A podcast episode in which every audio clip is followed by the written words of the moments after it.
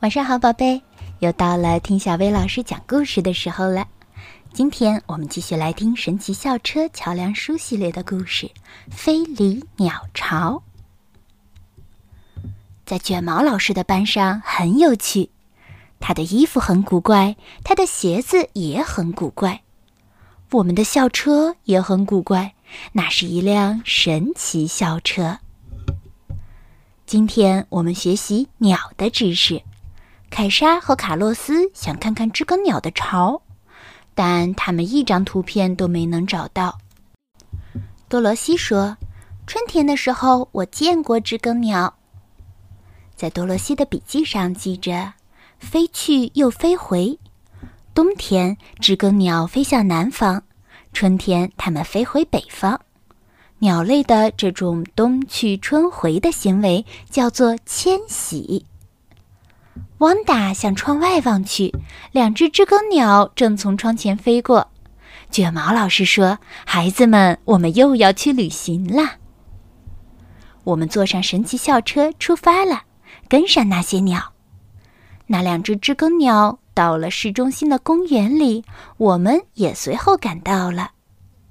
蒂姆的笔记上写着：“知更鸟的巢是用什么做的？”知更鸟的巢是用泥土、草、绳子和细树枝做成的，其中泥土占主要部分。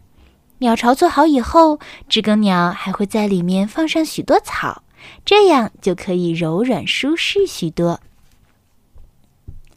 为了能看清大树上的鸟巢的内部，卡洛斯爬上了树。哦不，卡洛斯摔下来了，要砸到鸟巢了。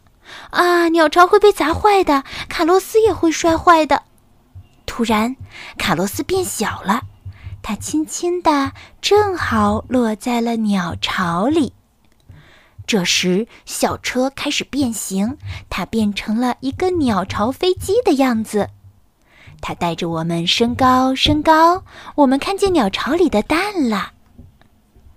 知更鸟妈妈坐在蛋上，以保持孵蛋所需的温度。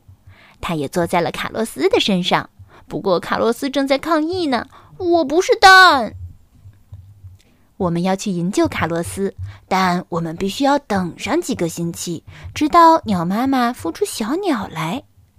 啊，跟着卷毛老师做野外考察，时间总是过得特别快呀。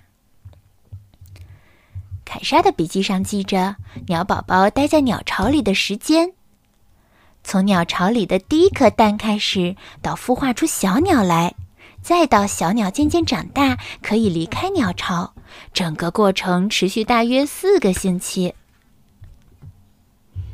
鸟宝宝在蛋壳里一天天的长大，两个星期后，它们破壳而出，啾啾啾啾。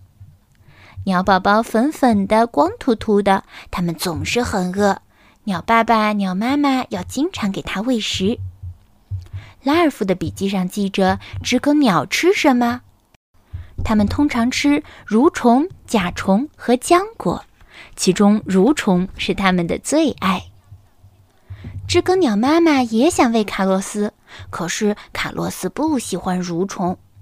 我们把卡洛斯的午餐空投了下去，他一把就抓住了。啊，三明治真好吃！趁知更鸟爸爸妈妈外出找食物的时候，一只观澜鸭飞来了，它想要吃掉知更鸟宝宝。我们快把那只观澜鸭吓走！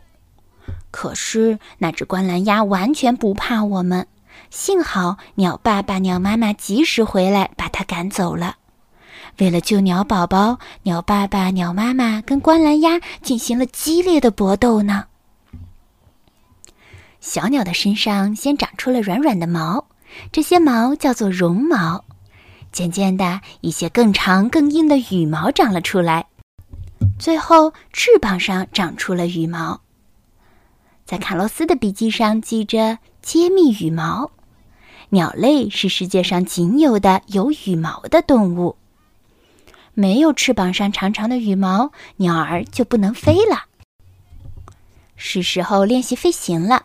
小知更鸟们一个接一个离开了鸟巢。一只鸟宝宝不想飞，鸟妈妈啾啾啾地鼓励它。小鸟飞起来了，越飞越高，轮到卡洛斯了。鸟爸爸、鸟妈妈开始朝它啾啾地叫着。卡洛斯翻出鸟巢，一路往下掉。卷毛老师正好赶到，卡洛斯安全地落在了神奇鸟巢里。当神奇鸟巢落在地上，它又变回了我们熟悉的老校车，并把我们带回了学校。鸟儿回巢了，我们也要回学校了。这真是一次很棒的旅行。我们很想知道下一次会去哪里呢？在今天的故事里，我们认识了知更鸟。知更鸟曾经被英国国民选为最受欢迎的鸟。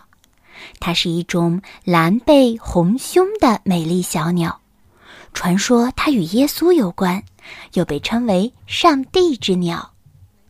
知更鸟声音婉转清丽，可以模仿多种叫声，是一种异鸟。每天最早出现的就是这种鸟。人们常说的“早起的鸟儿有虫吃”，指的就是它们哟。好啦，今天的故事就到这儿了，晚安，宝贝。